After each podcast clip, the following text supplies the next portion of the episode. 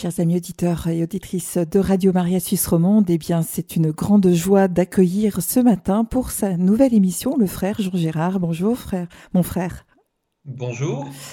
Alors, c'est un grand cadeau que vous nous faites de nous introduire dans cette école d'horizon silencieuse, à l'école du Père Marie-Eugène. Et nous aimerions inviter nos auditeurs à intervenir dans l'émission. Écoutez, ce sera avec joie. Puis d'abord, euh, je vous remercie également de m'accueillir dans votre émission. C'est aussi une grande joie euh, et un grand honneur pour moi, enfin voilà, de pouvoir euh, parler de, ce trésor qui est l'oraison et vous me donnez cette possibilité. Euh, donc merci. Et euh, de plus, oui, je serais évidemment plutôt content hein, si des auditeurs décidaient d'interagir, pourquoi pas. Mhm.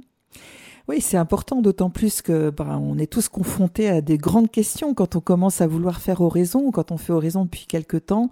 C'est évident que se posent des questions et on a la chance d'avoir un, frère Carme avec nous qui peut euh, répondre à toutes ces interrogations.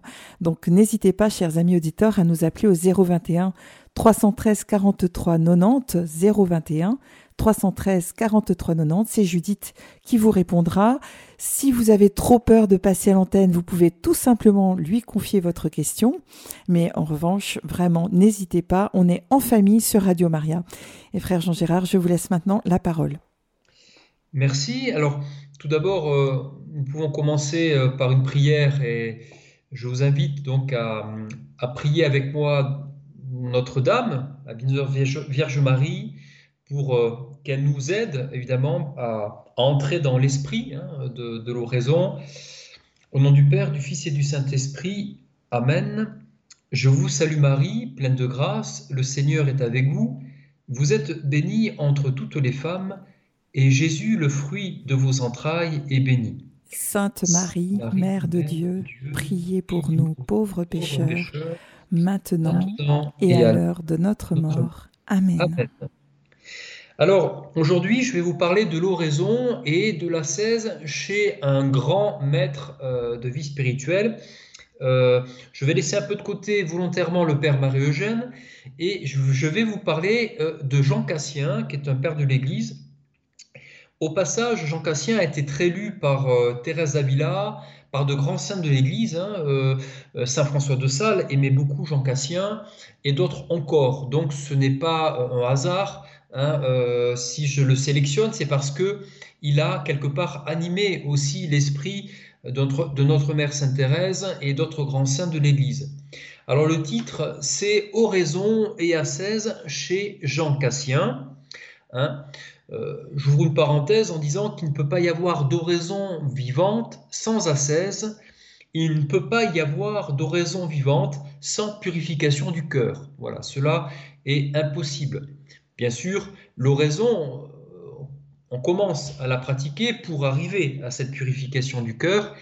Évidemment, euh, il ne s'agit pas d'être déjà purifié pour faire oraison, mais il s'agit en fait de faire oraison pour entrer petit à petit dans cette voie de la purification du cœur vers cette entrée vers ce sanctuaire intérieur.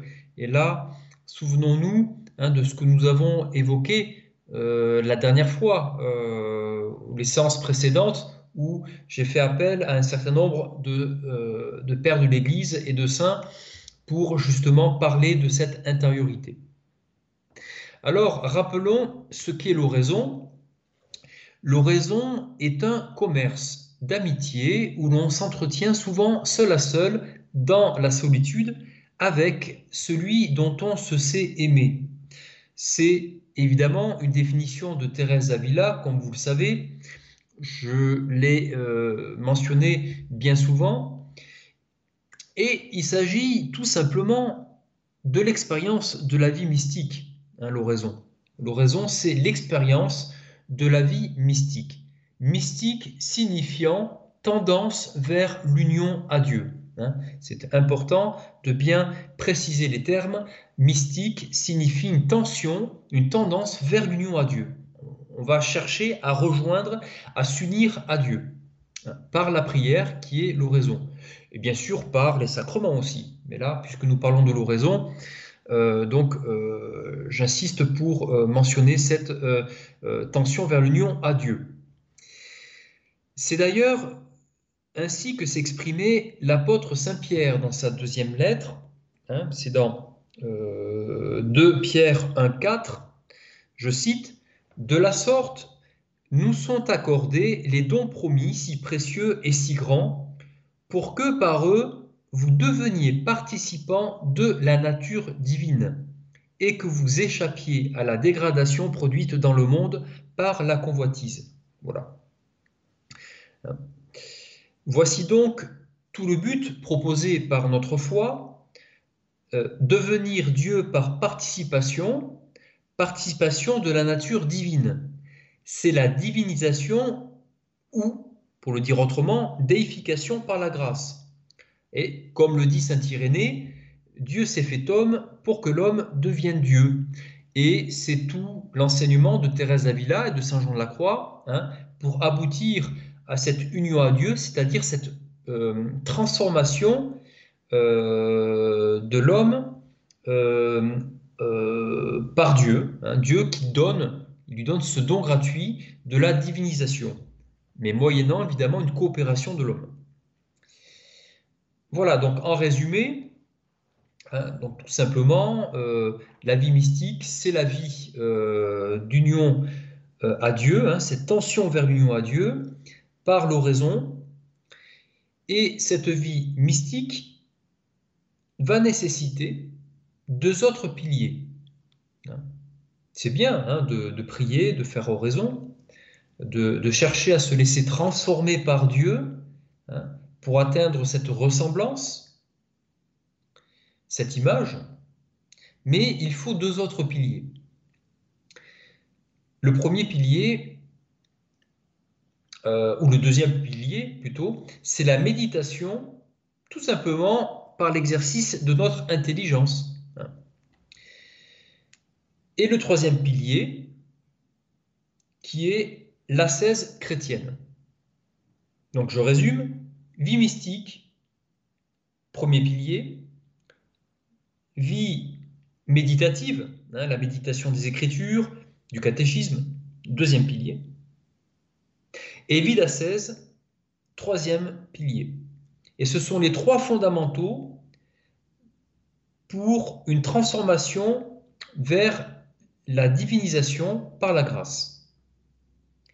Je peux le dire autrement, je médite l'écriture sainte,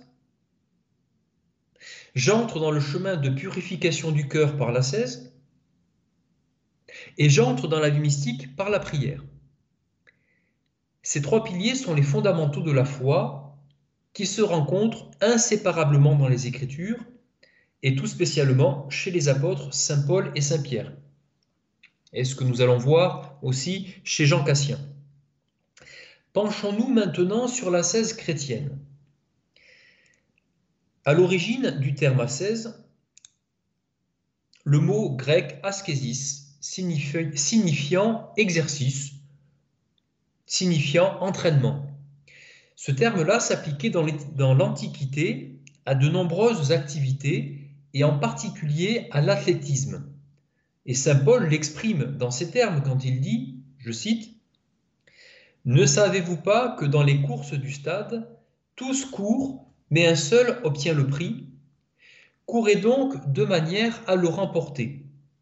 Tout athlète se prive de tout, mais eux, c'est pour obtenir une couronne périssable, nous, une impérissable. C'est dans 1 Corinthiens 9, 24.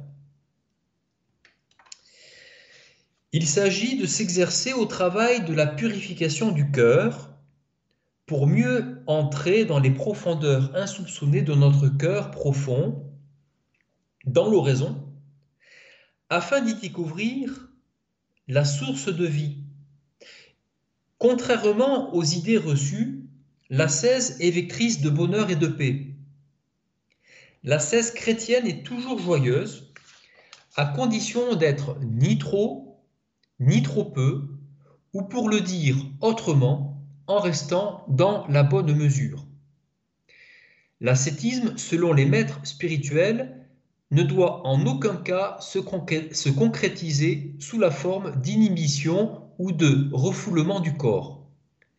Elle doit s'accomplir avec sobriété, sagesse et amour, dans la liberté de l'esprit et en aucun cas dans le chagrin et la souffrance. Ça, c'est important. Elle doit devenir comme une part de soi-même. Et ce bonheur peut même se goûter dès le début des exercices. Au contraire, quand elle est absente, l'homme sombre dans la tristesse, la mélancolie, les angoisses, la sédie, et aussi les péchés, voire les scandales. Donc, l'ascèse chrétienne est loin d'être triste. Hein. Ça, c'est une fausse idée. Souvent, on dit l'ascèse, c'est euh, comment dire, euh, euh, c'est donc le dolorisme. C'est non, non. L'ascèse chrétienne, ce n'est pas du dolorisme. C'est tout le contraire en fait. Et ça, c'est un, préjugé qui malheureusement est encore présent dans l'Église et qui fausse le vrai sens de l'ascèse. Non, l'ascèse, quand elle est accomplie avec équilibre, eh bien, elle mène au contraire à la joie et au bonheur parce que c'est la porte euh, ouverte vers, vers Dieu. Donc Dieu peut entrer dans un cœur qui se libère hein, de ses égoïsmes. Euh, donc au contraire, c'est la joie et la paix. Alors lisons ce passage de Saint Grégoire de Nice. Je l'avais déjà lu plusieurs fois, mais je préfère y revenir pour que ce soit vraiment bien inscrit en nous. Saint Grégoire de Nice, qui est un père de l'Église hein, des premiers siècles. Et que dit-il sur le lien étroit entre vie mystique et vie ascétique? Eh bien, il dit la nature humaine ressemble vraiment à ce miroir. Elle prend la forme de ce que reflètent ses vouloirs. Qu'en tournant le dos au péché, elle a été purifiée par le Verbe, elle reçoit en elle le disque du soleil et elle brille de la lumière même de ce qui apparaît en elle. Alors le Verbe peut dire Tu es devenue belle en t'approchant de ma lumière, ton approche a attiré sur toi la participation, la participation à la nature divine, évidemment. Fin de citation. Pour faire simple, c'est vouloir, c'est-à-dire ce vers quoi tend la volonté, lorsqu'elle s'exerce à la vertu, sous le souffle de la grâce, permet à l'homme d'entrer dans le processus de divinisation, de s'unir à Dieu. L'image de Dieu se restaure par la ressemblance progressive. Elle s'illumine en nous. C'est très beau, hein, voyez donc, tension vers l'union à Dieu, je reprends un petit peu, je synthétise, tension vers l'union à Dieu, en tenant compte des trois piliers, vie mystique, c'est-à-dire la vie d'oraison, vie ascétique et vie de, de méditation, vie intellectuelle, c'est-à-dire je lis, la prière, je médite, etc. Par une vie ascétique qui, loin de nous rendre malheureux, doulouristes, au contraire, nous amène à une plus grande paix et joie intérieure et permet à, à nos vouloirs de tendre vers le bien et donc d'être transformés. Vous voyez, bon, je synthétise, c'est pas compliqué. Alors, comme le dit saint Paul, il s'agit de se laisser saisir par la grâce. C'est très, important. Se laisser saisir par la grâce pour entrer dans le bon combat de Dieu. Hein. c'est un terme employé par saint Paul. Que dit-il? C'est bien ainsi que je cours, moi non à l'aventure. C'est ainsi que je fais du pugilat sans frapper dans le vide. Ah ça c'est intéressant. Saint Paul ne frappe pas dans le vide. C'est-à-dire qu'il ordonne intelligemment son ascèse. En effet, l'ascèse est une science pratique qui demande d'interroger des maîtres spirituels sur la façon de l'engager. Hein? Il ne suffit pas de se dire de ne plus se mettre en colère, de ne plus voler, sans savoir comment faire. Hein? Il ne faut pas que nous courions à l'aventure et que nous frappions dans le vide. Il s'agit donc d'entrer dans ce chemin du cœur par le déracinement des vices de manière méthodique, c'est-à-dire à se mettre à une école. C'est pour ça que je pensais à Jean Cassien. Bon, mais il y a d'autres, euh, dans l'Église, il y a d'autres saints qui peuvent évidemment enseigner cette pratique de la l'ascèse. Et rappelons-le, ce travail est divino-humain, ou bien humano-divin, on peut le dire dans les deux sens. C'est-à-dire qu'il y a une magnifique coopération entre Dieu et l'homme dans la grâce. Que nous dit encore Saint Paul? Ne le savez-vous pas Ne savez-vous pas que les injustes n'hériteront pas du royaume de Dieu? Ne vous y trompez pas, ni impudiques, ni idolâtres, ni adultères, ni dépravés, ni gens de mœurs infâmes, ni voleurs, ni cupides, ni ivrognes, insulteurs ou rapaces n'hériteront du royaume de Dieu. 1 Corinthiens 6, 9. Il dit aussi Tout m'est permis, mais tout n'est pas profitable. Tout m'est permis, mais je ne me laisserai, moi, dominer par rien. Les aliments sont pour le ventre et le ventre pour les aliments, et Dieu détruira ceci comme celui-là. Mais le corps n'est pas pour la fornication, il est pour le Seigneur, et le Seigneur pour le corps. 1 Corinthiens 6, 12. Et là, il va un peu fort, mais c'est quand même le Christ qui parle par la bouche de l'apôtre. Leur fin sera la perdition, ils ont pour Dieu leur ventre et mettent leur gloire dans leur honte. Ils n'apprécient que les choses de la terre. Donc Philippiens 3.19. Bon, c'est peut-être un peu dur, mais on est obligé de l'entendre. Euh, le Christ, par la bouche de l'apôtre Saint Paul, nous engage en fait sur un chemin de purification du cœur, par la grâce du Christ qui seul peut nous transformer. Et ceci, en fait, est un vrai chemin de bonheur. Rassurons-nous par rapport à ce que nous venons d'entendre. Jésus dit bien, sans moi, vous ne, pouvez, rien faire.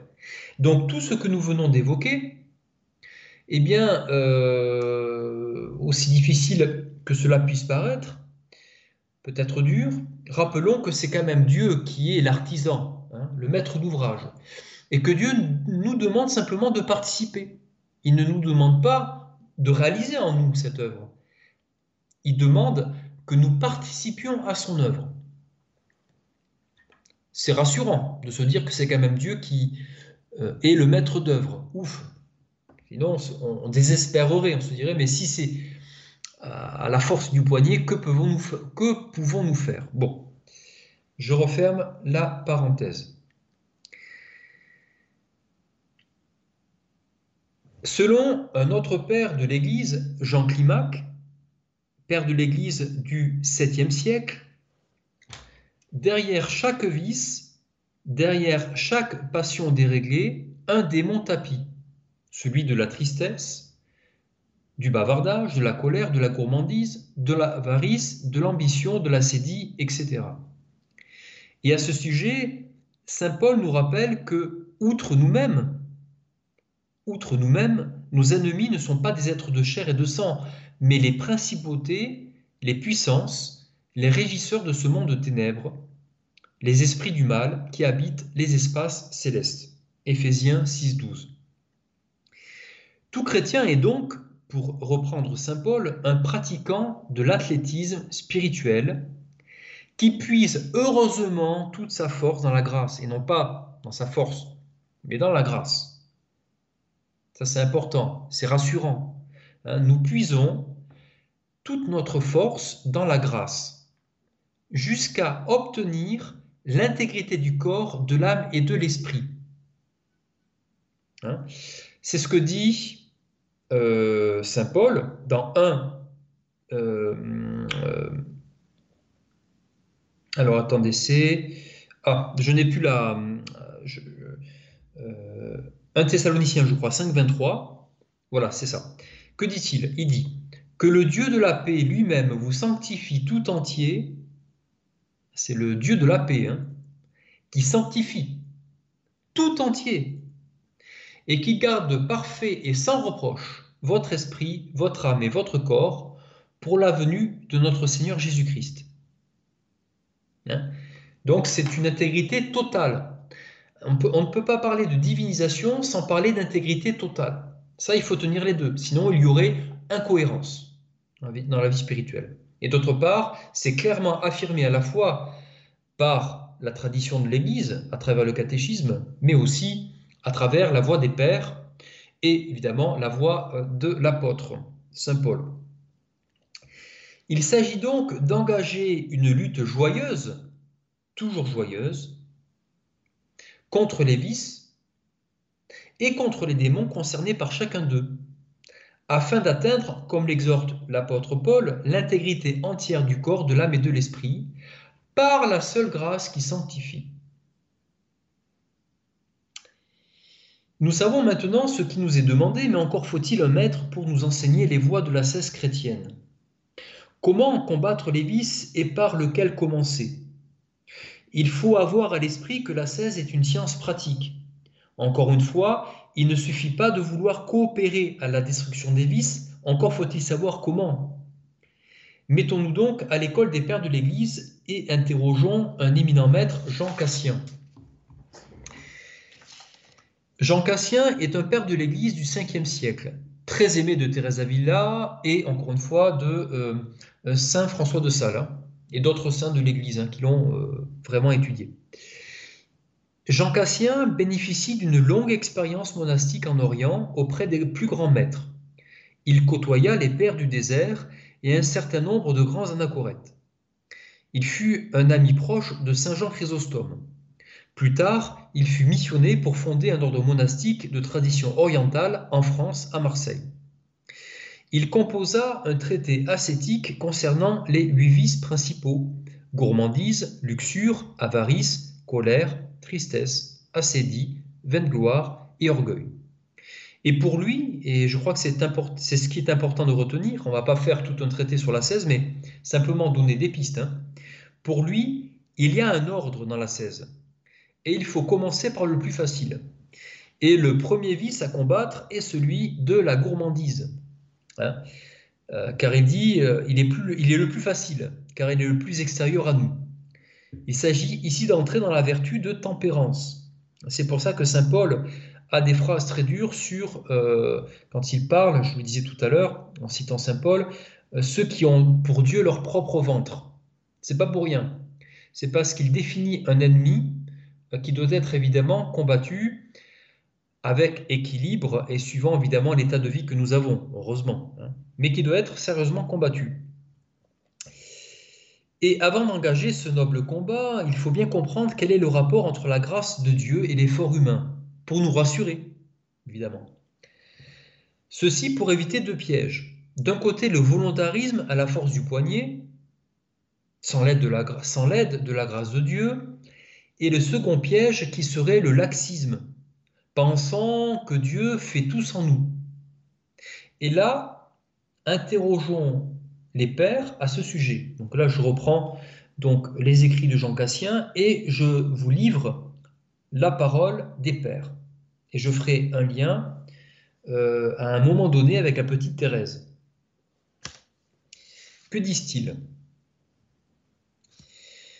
Aussi est-il temps désormais de dire, dans les termes mêmes où ils nous l'ont transmise, la sentence prononcée par les pères, par ces pères qui ne dépeignirent pas avec de belles paroles la voie de la perfection et sa qualité, mais qui la possédant en acte et selon la vertu de l'esprit, l'enseignèrent par leur propre expérience et dans des exemples qui ne trompent pas. Ils disent que personne ne peut être totalement purifié de ses vices charnels s'il n'a compris que toute sa peine et ses efforts ne peuvent suffire à atteindre une si grande perfection. C'est rassurant. Et s'il ne reconnaît pas, moins par l'enseignement reçu que par le sentiment intérieur et la force de l'expérience, qu'elle ne peut être obtenue, obtenue que par la miséricorde et le secours de Dieu. Car lorsqu'il s'agit de saisir le prix si magnifique de la pureté et de l'intégrité, si grande que soit la peine dépensée dans les jeûnes, l'éveil, la lecture, la solitude, pour certains le retrait du monde, toute cette activité ne sera pas suffisante pour mériter de l'obtenir. Jamais en effet le labeur personnel ou l'industrie de l'homme n'égalera le don divin que seule la miséricorde divine accorde à celui qui le désire. C'est très important de comprendre que tout est miséricorde et que ce ne sont pas les efforts héroïques de l'homme qui amènent à la perfection. Voilà ce que disent les pères. C'est rassurant pour nous, ça veut dire que c'est quand même Dieu hein, qui euh, maîtrise, qui est le maître d'œuvre de l'ouvrage. Mais, et ça c'est important de tenir l'équilibre, mais que disent les pères sur la question de l'effort humain? Car Dieu ne nous sauve pas sans nous, même si tout dépend de la miséricorde de Dieu. Que disent les pères à propos de l'effort de l'homme? Citation. Ce n'est pas une définition personnelle, mais l'opinion unanime des anciens, disent-ils. De même que nous disons que les efforts humains sont par eux-mêmes impuissants à atteindre la perfection sans le secours de Dieu, de même, déclarons-nous que la miséricorde et la grâce de Dieu ne sont accordées qu'à ceux-là seuls qui peinent et se donnent du mal, et données à ceux qui demandent, ouverts à ceux qui frappent, et que ceux qui cherchent trouvent. Fin de citation. Et relisons ce que dit la petite Thérèse, ce que disait la petite Thérèse à une de ses sœurs, qui fait totalement écho à la sentence des pères. Citation eh bien consentez à être ce petit enfant par la pratique de toutes les vertus. Levez toujours votre petit pied pour gravir l'escalier de la sainteté. Vous n'arriverez même pas à monter la première marche, mais le bon Dieu ne demande de vous que la bonne volonté. Du haut de cet escalier, il vous regarde avec amour. Bientôt, vaincu par vos efforts inutiles, il descendra, il descendra lui-même, et vous prenant dans ses bras, vous emportera pour toujours dans son royaume, où vous ne le quitterez plus. Mais si vous cessez de lever votre petit pied, il vous laissera longtemps sur la terre. C'est l'équilibre entre la pleine puissance d'amour de Dieu, la miséricorde, et notre participation qui est nécessaire. Alors maintenant, je vais euh, reprendre des passages de l'Écriture. Hein. Donc nous avons bien compris que la grâce est ce qu'il y a de plus essentiel pour rétablir l'image par la ressemblance divine. Je cite, Tous les hommes sont pécheurs, ils sont tous privés de la gloire de Dieu, lui qui leur donne d'être des justes par sa seule grâce, par sa seule grâce. Romains 3.23. Euh, C'est bien par grâce que vous êtes sauvés. Hein? C'est le primat de la grâce sanctifiante. Mais, ou plutôt en même temps, du côté de l'homme. Citation. La grâce de Dieu s'est manifestée pour le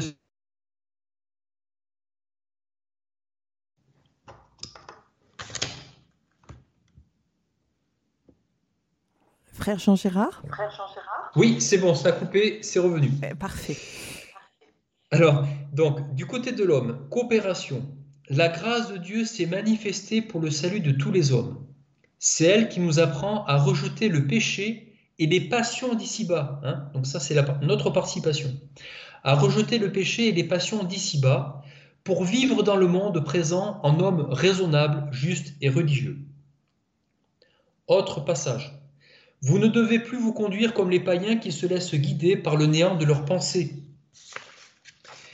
Il s'agit de vous défaire de votre conduite d'autrefois, c'est-à-dire de l'homme ancien corrompu par les convoitises qui l'entraînent dans l'erreur, mensonge, vol, adultère, impureté, idolâtrie, etc. Voyez que là, on a, comment dire, euh, la tradition des pères, euh, de l'Église, évidemment, la parole de l'apôtre, qui donne vraiment une armature pour tenir ferme dans le chemin de sainteté. Et ce que je vais vous dire là est très important, me semble-t-il.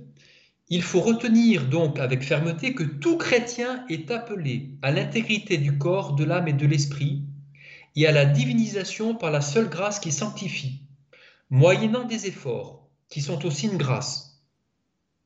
Car si le Christ, par la bouche de son apôtre Saint Paul, pensait que cela était impossible, il ne l'aurait pas ordonné. De plus, affirmer que ces vérités ne concernent qu'une élite de gens forts, tels que les moines, pourrait constituer une profonde hérésie, puisque l'apôtre l'a affirmé à tous les membres de l'Église, petits ou grands, à tous les membres de l'Église, petits et grands, et non à des privilégiés. Cela serait comme dévêtir le chrétien de l'armure de Dieu, rendant le chrétien chancelant et par conséquent vaincu dans le combat joyeux de la sainteté, par les forces du mal d'un côté et par ses propres convoitises de l'autre. Il penserait la sainteté inaccessible et l'extraction des vices impossible, ce qui est contraire à l'enseignement de Saint Paul, qui dit ⁇ Je peux tout en celui qui me sanctifie ⁇ ou bien ⁇ Soyez saints comme je suis saint ⁇ Il ne pourrait donc pas avoir la sainte audace, si présente chez les saints, de puiser son énergie dans le Seigneur et dans la vigueur de sa force. Éphésiens 6.10 par la foi en la toute-puissance de Dieu, car je crois en Dieu le Père Tout-Puissant, credo. Ça, c'est une, armature importante. Et certains courants dans l'Église, et ça je le dénonce, euh, moi et d'autres hein, évidemment, certains courants dans l'Église prônent des contre-vérités par une approche biaisée de l'humilité. L'homme serait si pauvre qu'il faudrait qu'il accepte, qu'il s'accepte comme il est, avec ses vices, trois points de suspension. Là serait le plus important, soi-disant, et constituerait la vraie sainteté. Mais les apôtres n'ont jamais enseigné cela, et l'Église non plus. L'homme est effectivement pauvre, mais Dieu ne veut pas qu'il s'arrête à cette seule constatation. Il est aussi enrichi par la grâce de Dieu qui sanctifie et divinise, moyennant sa participation évidemment. Ces erreurs étant appuyées par une fausse lecture de la petite Thérèse, qui affirmait au contraire à sa sœur que si elle cessait de lever son petit pied, le Seigneur la laisserait longtemps sur la terre. Et rappelons l'héroïcité des vertus que l'Église a reconnue à la petite Thérèse. Ces contre-vérités désarment totalement le chrétien et pourraient lui fermer les portes du royaume. Ainsi, ceux qui affirment ces contre-vérités tombent sous le coup de cette parole de notre Seigneur Jésus-Christ. Malheur à vous, scribes et pharisiens hypocrites, parce que vous fermez aux hommes le royaume des cieux, vous n'y entrez pas vous-même et vous n'y laissez pas entrer ceux qui veulent entrer. En même temps, évidemment, si le but est le même pour tous, les moyens d'engager la 16 vont varier selon les états de vie. Hein, il faut de l'équilibre en tout. Elle devra être adaptée selon l'âge, la santé de la personne, son travail et ses besoins. Mais la foi en la toute-puissance de Dieu, en sa grâce, vers l'intégrité totale de l'être, par une participation généreuse, doivent être maintenues pour tous. Si le chrétien doute de ces vérités fondamentales, il ne pourra pas entrer dans un acte de foi total et deviendra pusillanime face d'un côté à ses propres convoitises et de l'autre face aux démons. De plus, cette fragilisation du chrétien serait une porte ouverte a de multiples blessures qu'il s'infligerait par le péché, n'ayant ni les lumières nécessaires, ni les forces par la foi qui en découlent. Mon frère, est-ce qu'on ferait une petite pause musicale? Avec joie. Merci. On se retrouve juste après. Donc, on rappelle le numéro 021 313 43 90 si vous voulez interagir avec frère Jean Gérard. Plonge-moi dans ta rivière d'amour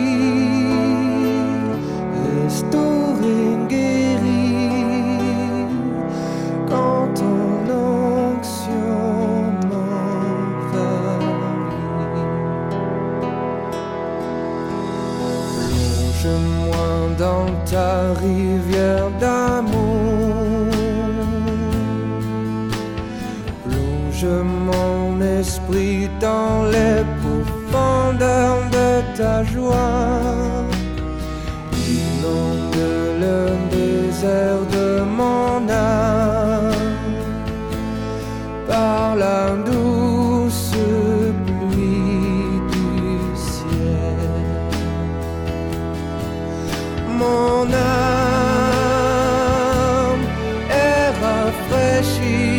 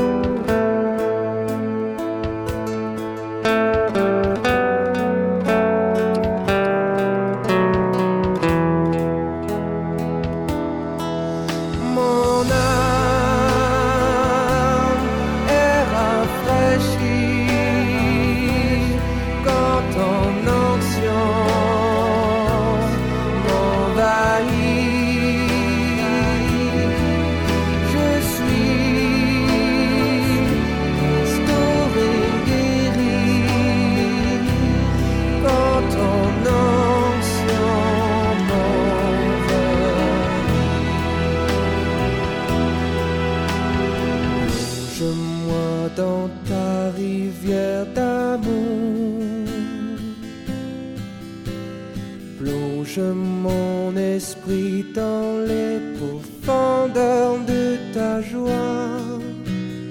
Inonde le désert de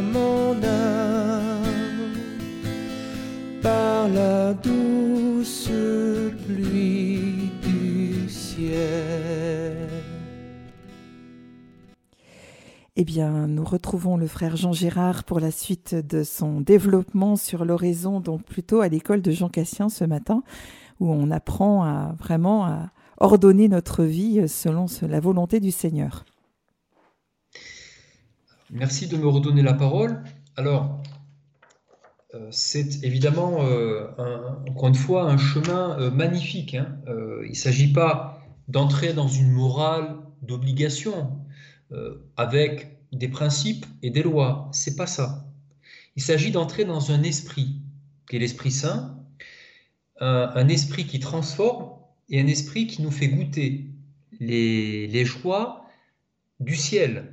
hein. donc, euh, Rappelons qu'un chrétien, s'il est véritablement euh, euh, chrétien, c'est d'une certaine manière un concitoyen, un concitoyen de la vie céleste, hein, qui a évidemment une vie euh, profonde euh, avec euh, d'abord avec le Seigneur, la Vierge Marie, et puis avec les saints qui sont au ciel. hein. donc il y a évidemment cette cette belle harmonie et union hein, entre l'Église terrestre et l'Église céleste. hein. donc il faut avoir une vision, une vision spirituelle et non pas une vision morale, mais d'abord une vision spirituelle. Voilà, donc ça c'est euh, pour euh, préciser les choses. Donc, comme je vous disais, il faut que nous gardions fermement, évidemment, euh, les, les principes qui nous sont donnés hein, pour une vie de joie, une vie de bonheur. hein. Cette tension vers l'union à Dieu, vers la divinisation, qui passe évidemment forcément par une purification du cœur profond et par l'extraction des vices, au moyen de l'ascèse, et une ascèse évidemment méthodique, euh, où on va chercher à commencer par euh, euh, combattre les vices qui sont les plus, les plus faciles. Hein, c'est une des techniques, notamment celui de la gourmandise. Voilà. Et petit à petit, eh bien, plus on va se défaire de ces, de ces vices par la puissance de la grâce et par nos efforts, et plus notre, notre vie va devenir joyeuse, lumineuse, spirituelle, plus nous allons devenir des participants, des concitoyens du ciel. Hein, donc euh, c'est plus que de la morale, hein. là c'est vraiment une vie céleste qui nous attend. On est bien loin, hein, bien loin de, de, la question de la morale d'obligation, très très loin. Frère Jean-Gérard, si j'ose vous interrompre, est-ce que vous pourriez entrer concrètement dans euh, cette lutte, par exemple, contre le vice de la gourmandise? Donc comment on s'y prend? Ah, alors, Très bien. Alors, euh, écoutez, donc là, je, euh, ce que disent en général, ce que préconisent les pères. Euh, bon, tout d'abord, avoir à l'esprit que la l'ascèse est un chemin de bonheur et non un chemin de frustration. C'est très important. Hein. Parce que la l'ascèse, si la l'ascèse libère le cœur, eh bien, forcément, Dieu entre en l'âme et donc c'est la joie, c'est la rencontre. Hein. Alors, pratiquement, sur le plan pratique, ce qui est préconisé, c'est euh, de sortir de table en ayant toujours, par exemple, une petite sensation de faim. Toute petite, simplement. Voilà, ne pas se goinfrer. Euh, ça, bah, l'apôtre Saint Paul, il est clair là-dessus. Euh, et ça, ben, le chrétien, il a quand même une, une vie, quand même une vie chrétienne. Hein. donc, euh, il faut qu'il y ait une cohérence entre euh, notre, notre foi et notre vie. Voilà.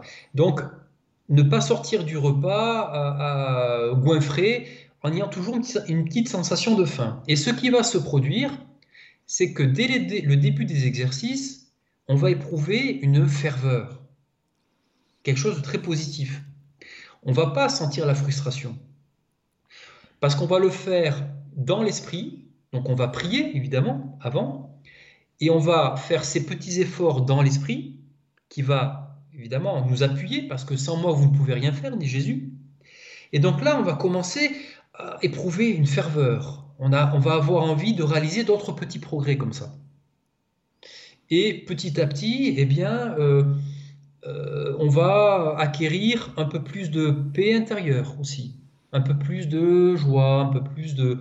Voilà, des, choses, la lumière divine qui va petit à petit commencer à briller dans les différentes zones euh, de, notre être. voilà, un point pratique, c'est celui-là, ne pas sortir, sortir de table par, avec une petite sensation de faim. Ça, c'est la première étape. Voilà. Euh, ne pas aller, par exemple, euh, oh, c'est tout simple, par exemple, euh, choisir peut-être quelque chose qui est un petit peu moins bon. Hein, mais toujours dans une optique de joie, hein, pour vraiment vivre une expérience, une expérience spirituelle. Hein. voilà. sinon, ça devient de la contention. Et dans l'équilibre, c'est-à-dire que si on tend de manière trop extrême à combattre euh, ce, vice de la gourmandise, on risque de générer une tension qui va donner un contre-coup, ce qu'on appelle le retour du bâton ou le retour du boomerang, où là, ben, on va s'empiffrer à un moment donné parce qu'on ne pourra plus, euh, parce qu'on aura été trop loin euh, dans, la 16. Donc c'est toujours un équilibre à trouver tout en respectant évidemment les besoins de chacun, suivant le devoir d'État, suivant l'âge, suivant la santé. Par exemple, quelqu'un qui, qui est malade et qui a besoin de sucre, il faut qu'il prenne du sucre. c'est du bon sens, vous voyez. Donc c'est toujours en bonne intelligence qu'il faut faire les choses. Bon, après, je ne peux pas rentrer dans euh, le traité des vices parce que ça demanderait beaucoup trop de temps. Simplement attirer l'attention sur euh, donc évidemment sur l'aspect ascétique euh, qui est en lien avec l'aspect mystique. Hein. donc l'oraison, oraison et vidouillette ne vont pas ensemble, dit Sainte Thérèse d'Avila. Alors s'il n'y a pas de questions, je pourrais peut-être continuer sur un point euh, voilà, sur le fait qu'un chrétien doit être sûr de la puissance de Dieu avoir foi en la toute-puissance de Dieu, en la grâce, moyen des efforts généreux qui sont par eux-mêmes incapables de transformer, mais qui montrent au Seigneur notre bonne volonté et qui permet évidemment euh, au Seigneur d'ouvrir tout grand les portes de, les écluses de la miséricorde, hein, pour reprendre la petite Thérèse sur le fait de lever le pied. Voilà, sachant aussi, ça c'est important, que l'effort, le désir de faire ces efforts, c'est déjà une grâce. Voilà. Sinon, on entre dans ce qu'on appelle le sumi-pégérianisme, pardon. Mais je ne veux pas rentrer dans ce, dans le, dans ce détail-là, mais euh, qui n'est pas un détail d'ailleurs. Mais voilà. Donc, nous ne sommes pas des sumi-pélagiens. Nous savons que même l'effort est un don. Le désir de faire un effort est aussi un don de la grâce. Voilà. Euh, et là, peut-être un, mot un petit peu, euh, un mot sur la question des sciences humaines.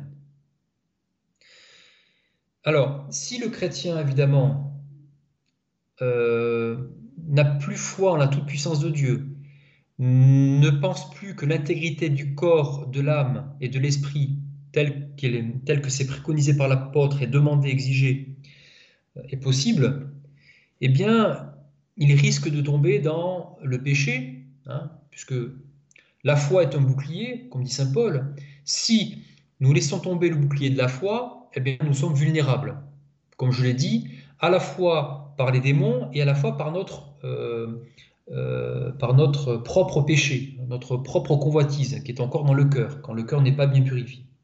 Alors, qu'est-ce que va faire le chrétien? Il va chercher à passer euh, par les sciences humaines qui sont bons, qui sont bonnes, pardon. Euh, dans certains cas, hein, je, ne veux pas euh, faire croire que les sciences humaines n'ont pas d'utilité. Hein. je ne dis pas ça, ça c'est bien clair. Les sciences humaines ont leur utilité, à condition qu'elles restent dans leur domaine propre. Dans le cadre du combat spirituel ou de la conversion spirituelle, ce sont les sciences théologiques et spirituelles qui doivent avoir la prééminence, non pas les sciences humaines, c'est-à-dire la psychologie et la psychanalyse. Ce sont d'abord les sciences théologiques qui ont la prééminence. Attention à ne pas faire de concordisme. Euh, les sciences humaines sont totalement inaptes hein, dans le combat spirituel. Hein, euh, et ce qui risque de se passer, c'est que le chrétien euh, risque de tourner en rond en voulant utiliser les sciences humaines pour, ou la psychanalyse pour arriver à la sainteté, ce qui est une forme de, péjalisme ou de semi-péjalanisme. il croira que par ses propres efforts de psychanalyse qu'il va arriver à arriver à la transformation, et en fait il n'y arrivera jamais. Alors, ce qu'il va faire, c'est qu'il va tourner en rond et le mot abdication sera remplacé par le mot humilité. Hein. voilà. Et donc, ne nous étonnons pas euh, des problèmes que nous rencontrons dans l'Église concernant les mœurs et euh, les habits de pouvoir quand on ne sait pas faire, malheureusement, la part des choses. Encore une fois, la psychologie et la psychanalyse sont utiles pour certaines choses. Hein.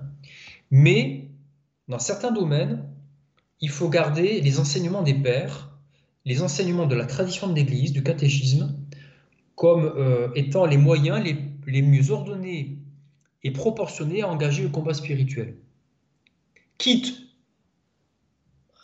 à certains moments, et encore à discerner, à utiliser les sciences humaines pour débloquer quelques petites choses. Hein. Mais le psychologisme dans l'Église fait des dégâts, hein, tout autant que le spiritualisme d'ailleurs. Voilà. Alors, je ne sais pas s'il y a des questions. Il n'y a pas de questions, frère Jean-Gérard. alors, je... Mais c'était une émission euh, très nourrissante, en tout cas, et on vous remercie euh, beaucoup de, nous conduire sur ce chemin-là de, de l'oraison et de la 16. Alors, je voudrais juste finir là-dessus, sur l'oraison, sur une note vraiment euh, lumineuse. Hein. Donc, l'oraison est un trésor merveilleux qui consiste à se laisser attirer vers le centre de l'âme pour y découvrir et découvrir la perle précieuse, la source de vie qui jaillit en abondance depuis notre baptême, depuis le centre de notre cœur profond. Les suavités de l'esprit dont parle Saint Jean de la Croix se goûtent à la mesure de nos renoncements, ce qui donne à la l'ascèse toute sa joie et son bonheur. Il ne faut donc pas craindre la l'ascèse, trop souvent assimilée à la souffrance. C'est la joie du don, l'amour rencontré dans le Christ par un cœur qui se vide de lui-même pour se laisser, comme le dit Saint Paul, remplir d'Esprit Saint. Alors courons tout joyeux, remplis de force et d'allégresse par la grâce, pour remporter la couronne qui ne se flétrit pas, qui n'est autre que les bras d'amour du Père qui se penchent sur le cœur de ses enfants, appelés à devenir aussi libres que lui. Et je finis par cette parole de Saint Paul. Et voilà que maintenant, Dieu vous a réconcilié avec lui grâce au corps humain du Christ et par sa mort, pour vous introduire en sa présence, saint, irréprochable et inattaquable. Mais il faut que par la foi, vous teniez solide et ferme. C'est pour cela que je m'épuise à combattre avec toute la force du Christ dont la puissance agite en moi. Bonne semaine à vous tous et que le Seigneur vous accompagne. Loué soit Jésus-Christ. À jamais. Merci frère Jean Gérard. Au mois prochain. Au mois prochain.